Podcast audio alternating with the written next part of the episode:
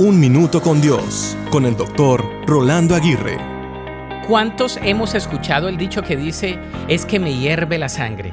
Quizá la mayoría en América Latina entiende que este dicho comunica que una persona se encuentra alterada en gran manera a causa de algo o de alguien en particular. El que nos hierva la sangre quiere decir que estamos muy frustrados, enojados o hasta hastiados de lo que nos esté pasando. ¿Qué te hace hervir la sangre? ¿Qué te indigna y te mueve hacia la acción? Espero y no sean solo ciertas actitudes, personas o situaciones, pero también que te hierva la sangre por poder hacer algo y no hacerlo, que nos hierva la sangre por razones de injusticia, por anhelos que parecen ser inalcanzables, por propósitos que sean loables, por planes frustrados, pero que se pueden volver a probar una y otra vez. ¿Qué te hace hervir la sangre?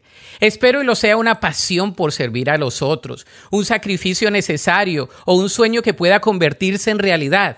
De modo que si te hierve la sangre, haz algo al respecto. Quizás sea una oportunidad para innovar, para emprender y para responder a una necesidad que al final será suplida porque tu inconformidad causó una transformación y un cambio duradero.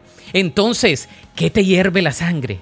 La Biblia dice en Filipenses 2.13, pues Dios trabaja en ustedes y les da el deseo y el poder para que hagan lo que a Él le agrada. Para escuchar episodios anteriores, visita unminutocondios.org.